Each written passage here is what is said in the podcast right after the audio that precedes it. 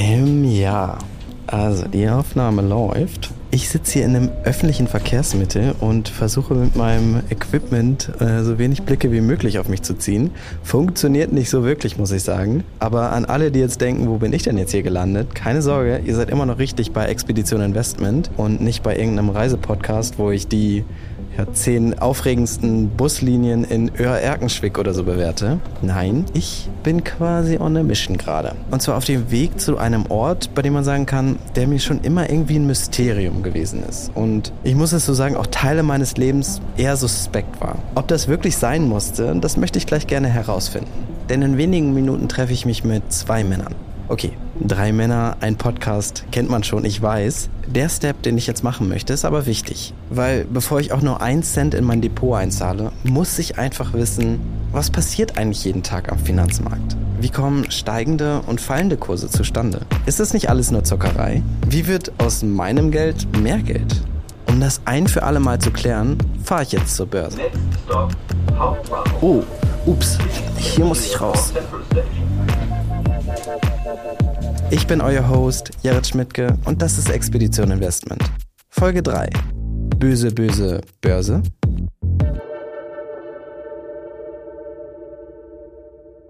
Manche von euch denken bestimmt, wie, was? Das ist jetzt schon zwei Wochen her, dass er gesagt hat, sich endlich mal mit Finanzen befassen zu wollen. Warum hat er noch keine Kryptos im Wallet, ETF-Sparpläne abgeschlossen oder 100.000, nee, noch besser, 200.000 durch Aktienverkäufe gemacht?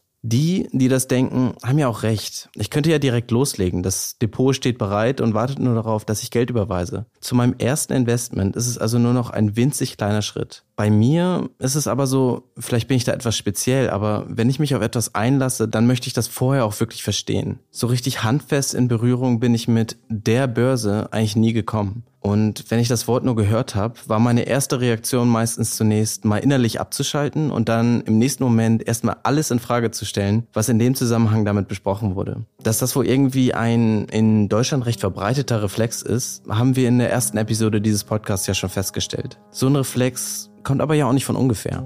Ein schwarzer Montag an den Börsen. Guten Abend, liebe Zuschauer. This could be the most serious recession in decades. And that means life, as most Americans know it, is about to change, in some cases dramatically. Der Skandal um den insolventen Finanzdienstleister Wirecard weitet sich aus. Wir haben das Unternehmen bis ins letzte Detail überprüft, bis in die letzte Fußnote. Das ist sauber. Hat Deutschland einen Kanzler, der lügt? Hat Deutschland einen Regierungschef, der früher in seiner Karriere Steuerhinterziehung und Geldwäsche geduldet hat?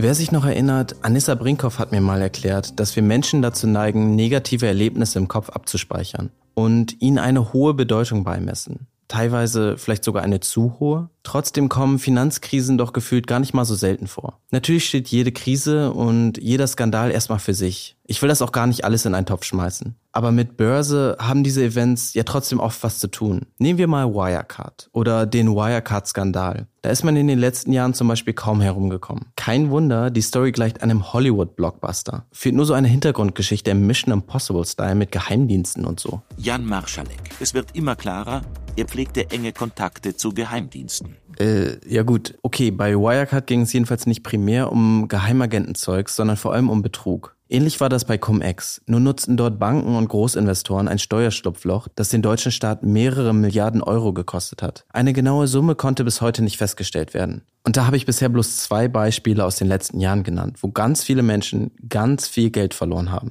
Die Informationen dazu sind auf jeden Fall da draußen zu finden. Denn über solche Events wird in der Regel intensiv und teilweise monatelang berichtet. Dass so eine Berichterstattung extrem wichtig ist, brauche ich ja eigentlich gar nicht mehr groß betonen. Da ist es doch gar nicht mal so unwahrscheinlich, dass man mit jeder neuen Schlagzeile ein grundsätzliches Misstrauen gegenüber allem, was mit Finanzmarkt oder Börse zu tun hat, entwickelt. Mich hat es ja offensichtlich auch beeinflusst. Ich gehöre ja schließlich auch zu diesem ausgewählten Kreis an Skeptikern. Wobei Skepsis trifft's gar nicht so richtig. Es ist eher so ein inneres Unbehagen. Ich möchte halt nicht, dass mit der Kohle, die ich anlege, Spekulation oder andere Schweinereien wie Kinderarbeit oder Umweltzerstörung mitfinanziert wird. Komisch, oder? Muss ich denn jetzt in den sauren Apfel beißen und mich auf das Spielcasino Börse einlassen, damit ich im Alter nicht nur Wasser und Zwieback essen muss? Was ich nämlich aus den Experteninterviews der letzten Episoden mitgenommen habe, egal ob Verbraucherzentrale oder Wirtschaftsweise, die Message ist eindeutig. Als junger Mensch kommt man heutzutage gar nicht mehr um die Geldanlage herum. Und zu meiner Expedition gehört nun mal auch, mich meinen Vorurteilen zu stellen. Weil das so ist, habe ich mich auf ein Glas Wasser in die heiligen Hallen der Börse einladen lassen. Und zwar von Kai Hohmann. Der ist stellvertretender Geschäftsleiter der Hamburger Börse.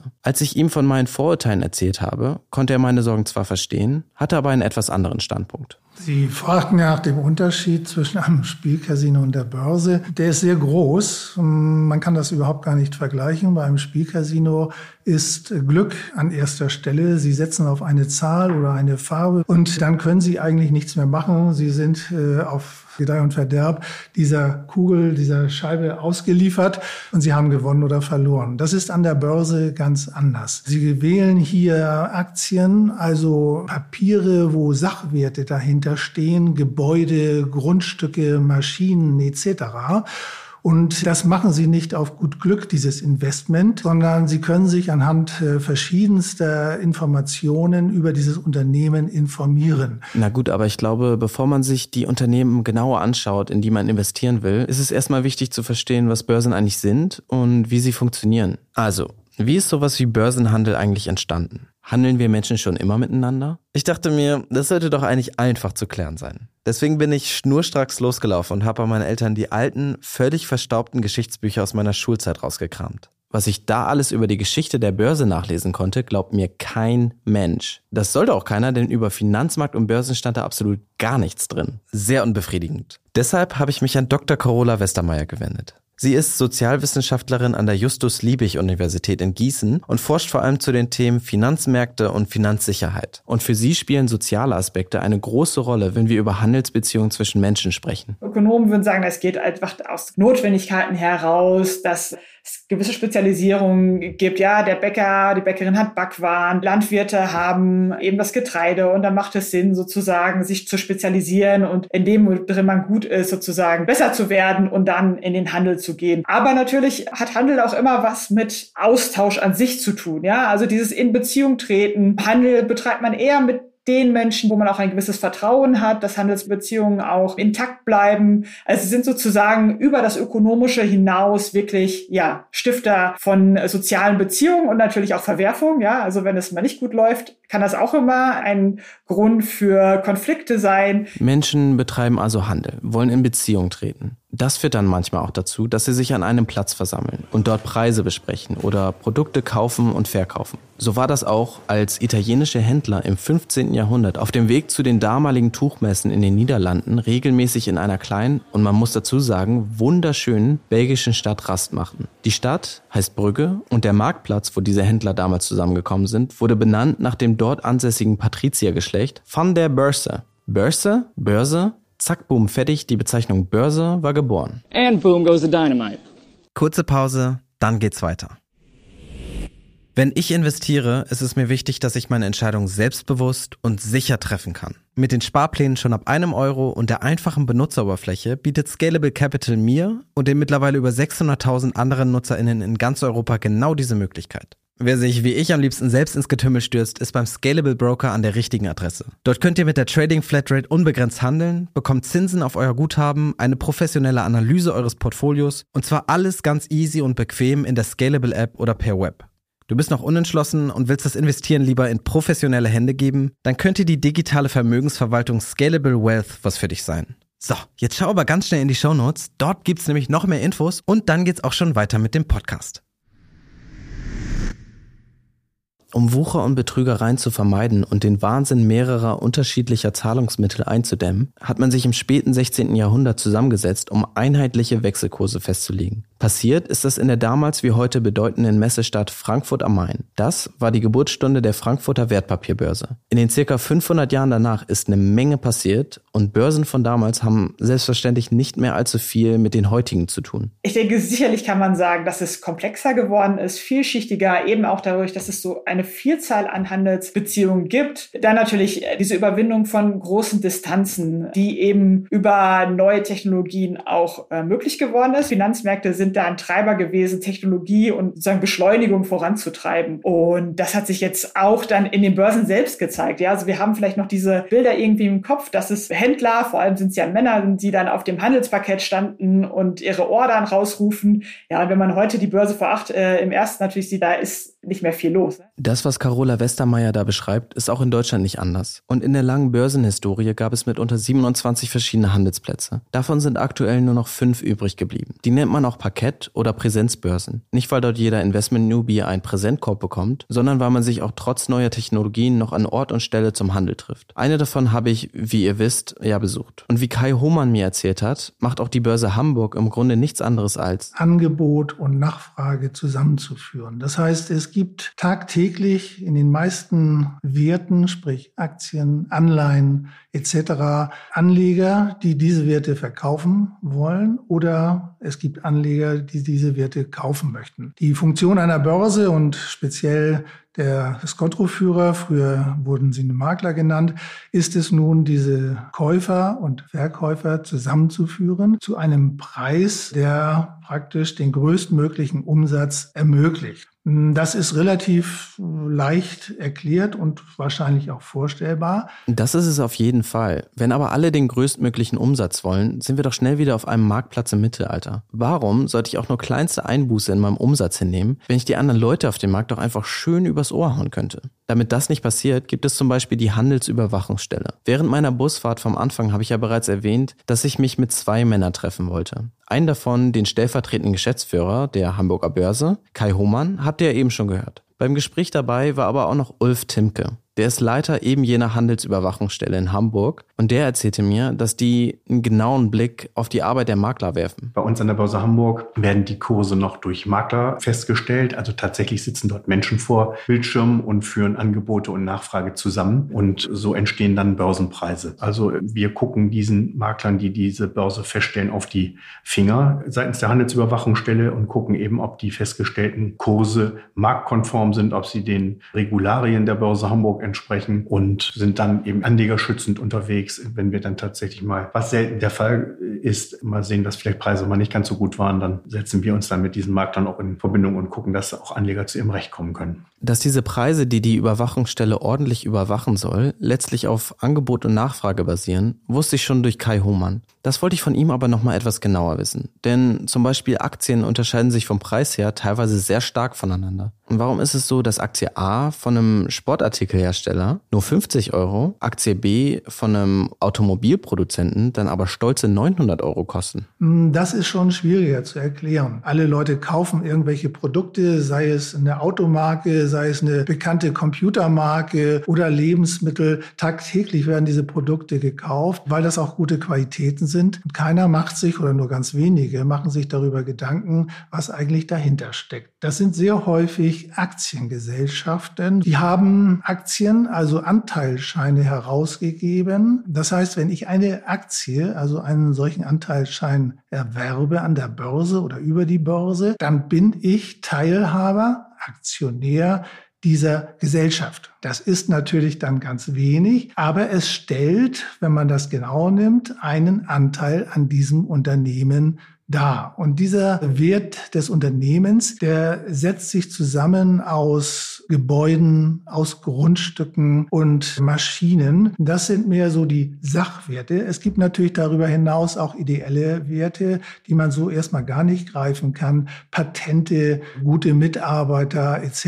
etc. Und wenn man das zusammenrechnet, und das machen Fachleute, und durch die Anzahl der herausgegebenen Anteilsscheine, sprich Aktien teilt, dann hat man einen ersten Indikator, was eine solche Aktie, so ein Anteilschein wert sein könnte. Das ist eigentlich super. Ich kaufe eine Aktie und besitze damit einen Anteil an diesem Unternehmen. Solche Anteile herauszugeben, machen Firmeninhaber aber nicht, weil sie so große Freude am Teilen haben, sondern weil sie sich davon Wachstum versprechen. Das ist total logisch, weil Unternehmen, die an der Börse gelistet sind, automatisch mehr in der Öffentlichkeit stehen und so an Beachtung gewinnen. Gleichzeitig spült ein Börsengang, wie Fachleute das nennen, in den meisten Fällen eine gute Stange frisches Kapital.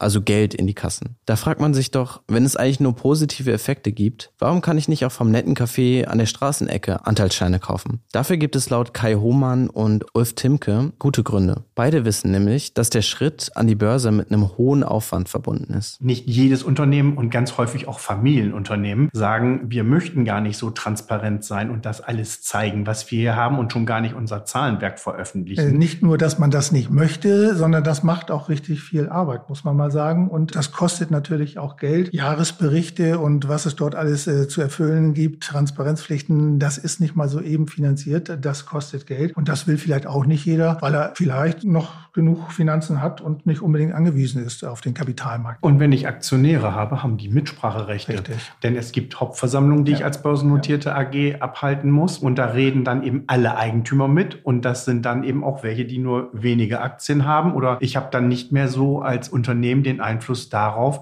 wer eigentlich jetzt Aktionär ist, wenn ich an der Börse bin, weil da kann ja bekanntermaßen jeder kaufen und verkaufen. Wer mehr von Kai Hohmann und Ulf Timke hören will, sollte mal bei Expedition Interview vorbeischauen. Da gibt's mein Gespräch mit den beiden in voller Länge und man kann auch die Interviews der letzten Wochen nachhören. Als Aktionär hätte ich somit auch Mitspracherecht. Das ist interessant. Sehr interessant sogar. Ausgezeichnet. Mit den geringen Anteilen, die ich dann besitze, wäre mein Mitspracherecht in eigentlich jeder Aktiengesellschaft natürlich verschwindend gering. Die grundlegende Philosophie eines Unternehmens würde ich mit meinen paar an der Börse investierten Kröten also nicht ändern können. Aber wenn zum Beispiel ein Klamottenhersteller, in den ich investiert bin, alles andere als nachhaltig wirtschaftet, kann ich meinen Unmut immer noch auf der Jahresversammlung oder über eine Aktionärsvereinigung kundtun. Wie groß mein Einfluss dann am Ende sein wird, bleibt eher offen. Wandel geht ja bekanntermaßen langsam vonstatten. Das hängt auch damit zusammen, dass Unternehmen auf keinen Fall ihre Position auf dem Markt verlieren wollen. Und je erfolgreicher eine Aktiengesellschaft ist, so hat es mir Kai Hohmann erklärt, desto höher ist dann die Wahrscheinlichkeit, dass meine Anteile im Wert steigen würden. Dieser Anteil ist wertvoller geworden, weil die Firmen zumindest die überwiegende Mehrheit in diesem Index offensichtlich bessere Gewinne erzielt haben. Das heißt, die Anleger haben diese Werte mehr nachgefragt, weil diese Firmen erfolgreich waren oder auch sind und dadurch ist einfach der Preis gestiegen. Das Spiel ist eigentlich immer das gleiche, ob Aktien, Rohstoffe oder was auch immer. Die Nachfrage treibt den Preis und die Nachfrage kommt, wenn die Unternehmen erfolgreich sind. Index. Habe ich schon mal gehört. Da gibt's doch auch so einen ganz bekannten, der wie einer unserer putzigen Waldbewohner benannt wurde. Vom DAX wird tagtäglich in den Nachrichten gesprochen. Dabei geht's dann meistens um den deutschen Aktienindex. Das Tier, der DAX,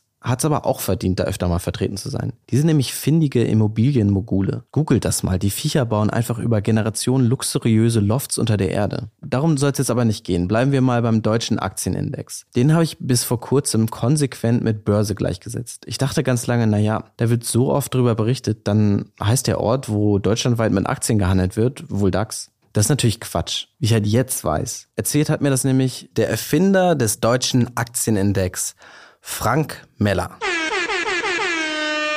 Und deswegen ist hier jetzt einmal Frank Meller und erklärt den DAX. Mein Name ist Meller, Frank Meller. Ich habe 1987 als Redakteur der Börsenzeitung den DAX entwickelt, den deutschen Aktienindex. Der DAX ist wie jeder Aktienindex ein Messinstrument. Wie ein Thermometer oder ein Barometer. Nur, dass wir an der Börse natürlich nicht die Temperatur zu messen haben oder den Luftdruck, sondern die Stimmung der Börse. Und die schwankt ja bekanntlich gewaltig. Mit Frank Meller habe ich fast eine Stunde gesprochen und ihn auch zu aktuellen Ereignissen befragt. Wie er zum Beispiel die Erweiterung des DAX von 30 auf 40 Unternehmen bewertet, könnt ihr in Expedition Interview nachhören. In dem Gespräch habe ich dann, endlich kann man sagen, verstanden, dass der DAX und jeder andere Index auch nichts anderes als eine Liste ausgewählter Aktiengesellschaften ist. Wenn man so eine Liste bzw. Index zusammenstellt, und beim DAX sind es mittlerweile 40 Aktiengesellschaften. Was genau hat man denn dann davon? Dieser Index beinhaltet 40 Werte, die in Deutschland notiert werden, deutsche Aktien und ist, wenn man so will, ein Thermometer, ein Barometer für den Aktienmarkt hier in Deutschland. Das ist so ein erster Blick, um mal schnell zu sehen, wo stehen wir eigentlich momentan. Das äh, hat nicht zu sagen, dass es auch Aktien gibt, wenn so ein Index steigt, die auch an dem Tag mal fallen. Aber es sind halt die 40 größten oder wichtigsten Aktien, kapitalkräftigsten Aktien, die hier notieren und ist wie so ein Fieberthermometer, wenn man so will. Der DAX zeigt uns also, wie es derzeit um die deutsche Wirtschaft steht. An solchen Indizes orientieren sich auch Fonds und ETFs. Von denen haben wir ja schon öfter in diesem Podcast gehört. Da wird es möglicherweise schon nächste Woche eine gesonderte Folge zu geben. In den deutschen Aktienindex könnte ich im Grunde auch mein Erspartes investieren. Wäre doch super. Sind ja schließlich die 40 kapitalkräftigsten Aktiengesellschaften in Deutschland. Und wer sich noch erinnert, wir waren 2008 Exportweltmeister. Made in Germany heißt doch auch heute noch was. Warum nicht also den Standort Deutschland unterstützen und gleichzeitig am heimischen Wirtschaftswachstum teilhaben? Sich beim Investment total auf ein Land oder nur eine Branche zu fokussieren, ist, wie Ulf Timke von der Handelsüberwachung meint, keine besonders gute Idee. Das Stichwort ist da Diversifikation oder nicht alle Eier in einen Korb legen. Das heißt also, wenn ich tatsächlich in Aktien investieren möchte, sollte ich vielleicht nicht nur in ein Unternehmen oder in zwei Unternehmen und vielleicht auch noch gerade welche, die im Moment gerade gehypt werden, investieren, sondern ich sollte versuchen, eine möglichst breite Streuung hinzubekommen. Das heißt auch unterschiedliche Branchen zu nehmen. Die Welt ist größer als Deutschland. Der Anlagehorizont ist teilweise eben bei ganz vielen Anlegern hierzulande auf deutsche Unternehmen beschränkt. Der bekannteste Index, den wir so haben, ist der MSCI World. Da habe ich also weit über 1000 Unternehmen weltweit drin abgebildet. Also eine noch breitere Streuung kriegt man kaum hin. Muss man aber auch als Anleger wieder so ein bisschen aufpassen. Der ist sehr US-lastig und dann muss man auch immer gucken, wenn man viel US hat, hat man dann auch Währungsrisiken. Sowas muss man im Auge behalten, aber die Palette ist schier unendlich. Währungskrisen im Auge behalten. Völlig risikolos funktioniert die Geldanlage an der Börse scheinbar nicht.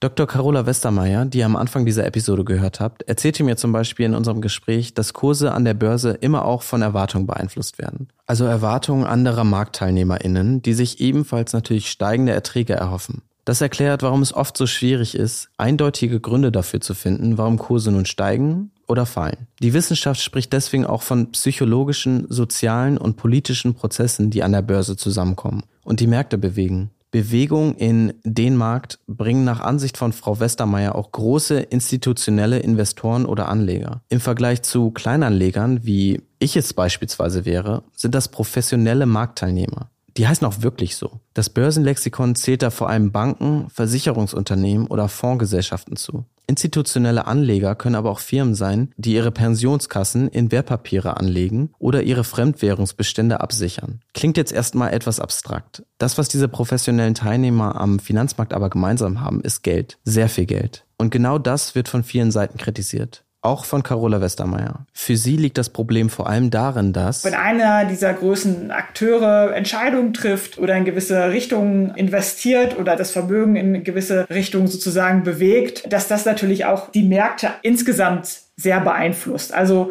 dann ähm, müssen andere damit umgehen und darauf reagieren. Und deswegen werden die schon sehr, sehr auch kritisch gesehen, weil es natürlich auch sein kann, dass große Akteure vielleicht auch nicht die besten Entscheidungen treffen. Sich das einmal vor Augen zu führen, ist Ihrer Meinung nach Grundvoraussetzung, bevor man sich dafür entscheidet, an der Börse aktiv zu werden. Als Börsenleihe ist es nämlich nicht so leicht, Kursverläufe richtig einzuschätzen oder gar vorauszusagen. Dazu gibt es noch andere professionelle Teilnehmer auf dem Markt, die mit ihrer Wucht Einfluss auf das Marktgeschehen nehmen. Das ist ein Risiko, das man laut Carola Westermeier nicht unterschätzen sollte und oft in Kursschwankungen oder im schlimmsten Fall Krisen resultiert. Das gehört für Kai Hohmann ja auch zum Tagesgeschäft. Wer langfristig an der Börse erfolgreich sein möchte, der muss seiner Meinung nach nicht nur die Risiken kennen, sondern auch einen langen Atem beweisen. Wenn man die Geldanlage vernünftig gestalten will, dann sprechen wir nicht über zwei, drei Tage, drei, vier Wochen, sondern dann sprechen wir eventuell über Jahre. Das muss einem klar sein. Und dann spielt es auch gar keine Rolle, ob da auf dem Depotauszug heute mal plus 10 Euro und morgen minus 9 Euro steht. Man muss den Trend sehen bei der Sache. Natürlich gibt es immer wieder Jahre, wo man auch mal ein Minus gemacht hat. Das ist normal, soll aber den, der längerfristig anlegt, dann gar nicht stören hören. Also diese Meinung von vielen, die Anlage in Aktien ist gefährlich. Das mag sein, wenn man das in einem sehr kurzen Zeitraum betrachtet. Wenn man das aber über einen langen Zeitraum betrachtet, dann ist das leicht zu widerlegen. Das resultiert daher, dass die Unternehmen natürlich wachsen. Das Bruttosozialprodukt liest man ja auch in den Zeitungen, das wächst. Natürlich fällt das auch mal. Das ist normal an einem Markt, aber langfristig steigt es. Und deswegen ist langfristig die Anlage in Aktien nicht nicht riskant. Kurzfristig kann das sicherlich so sein. Tja, Wachstum. Haben wir jetzt schon öfter gehört. Die Frage, wie viel Wachstum auf einem endlichen Planeten wirklich möglich ist und ob es nicht auch innovative, nachhaltige Investitionsmöglichkeiten da draußen gibt, sparen wir uns an dieser Stelle für eine spätere Episode dieses Podcasts auf. Wachstum begegnet uns aber ja nicht nur an der Börse. Unser gesamtes Wirtschaftssystem basiert darauf. Dadurch, dass ich Produkte kaufe, arbeiten gehe, Steuern zahle, stecke ich da ja genauso mit drin, wie im Grunde jeder andere auch. Ist die Börse dann nicht sogar die Chance, sich selbst ein Stückchen von diesem großen Kuchen Wirtschaftswachstum zu holen? Wenn man sozusagen vom Wirtschaftswachstum spricht und dann an die Börse denkt, muss man sich auch noch ein bisschen klar machen, dass nicht alle Unternehmen, die wachsen und die erfolgreich sind, unbedingt an der Börse sind. Also in Deutschland sind es insbesondere viele mittelständische Unternehmen, die familiengeführt sind und nicht an der Börse sind. Das sind auch mitunter wirklich große Unternehmen. Aber ich denke, es gibt schon einen Zusammenhang, dass wenn es wirtschaftlich gut läuft, dass es da meistens auch die Aktienkurse steigen eben weil die Erwartung ist, den Menschen geht es gut, also vereinfacht gesagt, sie werden konsumieren und eine gute Stimmung sozusagen trägt dazu bei, dass es den Unternehmen gut geht. Im besten Fall soll es aber doch allen gut gehen. In Deutschland ist das aber nicht überall der Fall, wie mir Carola Westermeier erzählte. Das kommt mir auch bekannt vor. Denn erst letzte Woche hatte Anke Putzicher von der Verbraucherzentrale ja was sehr ähnliches gesagt. Wer das nochmal nachhören möchte, kann das natürlich jederzeit bei Expedition Interview. Für beide ist jedenfalls das eigene Einkommen bzw. das Geld, was man zur Verfügung hat, ausschlaggebend dafür, ob man am Finanzmarkt teilhaben kann oder nicht wenn man in der Position ist, A, Rücklagen zu äh, bilden, sagt auch, okay, ich bin mir der Risiken bewusst, ich bin mir bewusst, dass ich das auch äh, über längere Zeit nicht brauche, das Geld, und habe vielleicht trotzdem äh, eine soziale Absicherung, wie auch immer, die mir erlaubt, im Zweifelsfall auf dieses Geld nicht angewiesen zu sein, dann hat man vielleicht die Voraussetzung dafür, im Kapitalmarkt teilzunehmen. Wenn man aber sozusagen in der Position ist, dass man vielleicht das Geld braucht, dass man es sicher braucht und dass man auch im Krisenfällen darauf angewiesen ist, also sei es jetzt durch eine große Gasrechnung, dann ist, sind die Voraussetzungen nicht so gegeben und man ist nicht in so einer komfortablen Lage, dass man entspannt den Kursen zuschauen kann und sagt, naja, okay, das wird mich nicht grundsätzlich beeinflussen. Es ist also mal wieder eine sehr persönliche Entscheidung, die man da treffen muss. Die kann einem auch keiner abnehmen, denn jeder kennt ihre oder seine finanzielle Situation nun mal am besten. Ich muss das schließlich auch durch. Wenn man darüber nachdenkt, klingt finanzielle Unabhängigkeit natürlich toll. Aber kann das wirklich jeder erreichen? Noch bevor ich die Börse Hamburg wieder verlassen habe, musste ich von Kai Hohmann einfach wissen, was genau lässt sich denn nun von meinem Investment an der Börse erwarten? Man kann natürlich nicht zusichern, dass man innerhalb von drei Tagen reich ist. Äh, das wäre unseriös. Das geht nicht. Das kann passieren, aber das geht nicht mit Sicherheit. Aber wenn man vernünftig die Geldanlage plant und einen längerfristigen Horizont hat, dann kann man sehr wohl ein kleines Vermögen machen. Und wenn es nur für die spätere Altersvorsorge ist. Deswegen empfiehlt es sich vielleicht auch schon sehr früh damit anzufangen und nicht erst mit 50 oder 55. Dann kann man das zwar auch noch machen, aber dann ist der Aufwand und das Kapital, was man einsetzen muss, viel zu groß und damit dann auch das Risiko viel zu hoch. Also man sollte da frühzeitig mit anfangen. Nach all den Infos, haben sich jetzt meine Bedenken in Luft aufgelöst? Nö. Das heißt, meine Expedition ist damit offiziell beendet und ich kann es mir endlich wieder auf der Couch bequem machen, ohne mich je wieder mit Finanzen beschäftigen zu müssen. Auch nicht so wirklich. Nach meinen Gesprächen habe ich für mich mitgenommen, nicht alles, was an der Börse passiert, ist per se schlecht oder böse. Börse ist, was ich draus mache. Natürlich gibt es Risiken, über die wir in dieser Episode gesprochen haben. Dazu kommen Entwicklungen am Finanzmarkt, die mir überhaupt nicht gefallen. Aber ich bin gespannt darauf, wo mich meine Reise noch hinführen wird. Denn vielleicht kann ich ja meinen ganz eigenen Weg dort beschreiten und in Unternehmen investieren, die Gutes tun. Für Mensch und Umwelt. Und dabei eventuell selbst noch ein kleines Stück vom Kuchen Wirtschaftswachstum abbekommen. Dafür müsste ich dann jetzt wohl die passende Investmentstrategie wählen. Sollte ja gar nicht so schwierig sein. Einfach eine Handvoll Aktien raussuchen und fertig. Oder wie fange ich da an? Hat mir nicht irgendwer was von Diversifikation gesagt? Was war das noch gleich? Irgendwas sollte ich da doch beachten. Verdammt. Wir hören uns nächste Woche.